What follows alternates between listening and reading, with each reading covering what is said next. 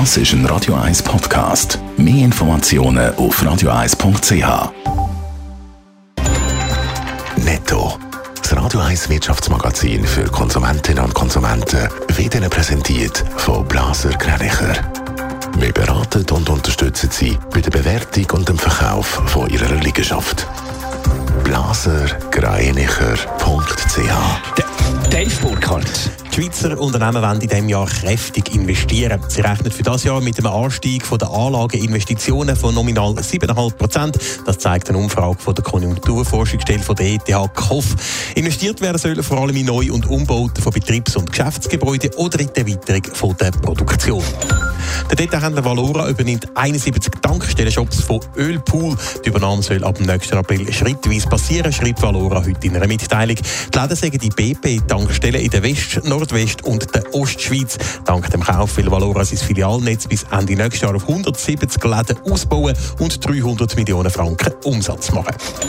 Wegen der trosteten russischen Gaslieferungen will Österreich ein abgeschaltetes Kohlekraftwerk wieder in Betrieb nehmen. Das hat die Regierung um den Kanzler Karl Nehammer beschlossen. Gestern hat auch der grüne deutsche Wirtschaftsminister Robert Habeck ein Comeback von den Kohlekraftwerken angekündigt.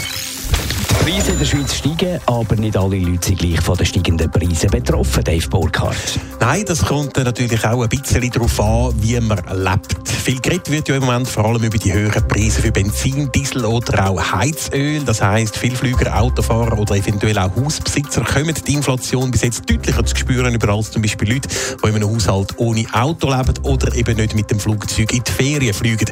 Entsprechend sagen die Konsumentenpreise auch in der Stadt weniger stark gestiegen, weil dort das Auto einen geringeren Anteil an der Gesamtausgabe hätte, schreibt heute die NZZ. Sie halten aber auch fest, dass die Preise fürs Autofahren und das Fliegen mittlerweile deutlich höher liegen als noch vor der Pandemie 2019. Die steigenden Preise haben die Gewerkschaften schon vor längerer Zeit auf den Plan gerufen. Sie verlangen, dass es in den Lohnverhandlungen mindestens einen Teuerungsausgleich gibt für die Arbeitnehmer. Das könnte aber schwierig werden. Ja, der Arbeitgeberverband der macht heute wenig Hoffnung einmal für einen grossen Lohnherbst trotz der höheren Inflation und der Forderungen der Gewerkschaften. Glaube ich eher nicht an kräftige Salärerhöhungen, sagt der Präsident vom Schweizerischen Arbeitgeberverband, der Valentin Vogt, heute in der CH Media Zeitungen. Es gäbe in der Schweiz eben keinen automatischen Teuerungsausgleich, weder gegen oben noch gegen unten. Außerdem gäbe es auch Firmen, die schlicht kein Geld hätten für Lohnerhöhungen, weil nach zwei Jahren Pandemie die Reserven einfach aufgebraucht sind.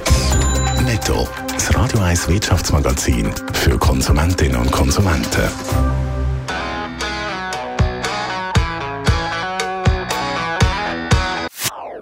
Das ist ein Radio 1 Podcast. Mehr Informationen auf radio1.ch.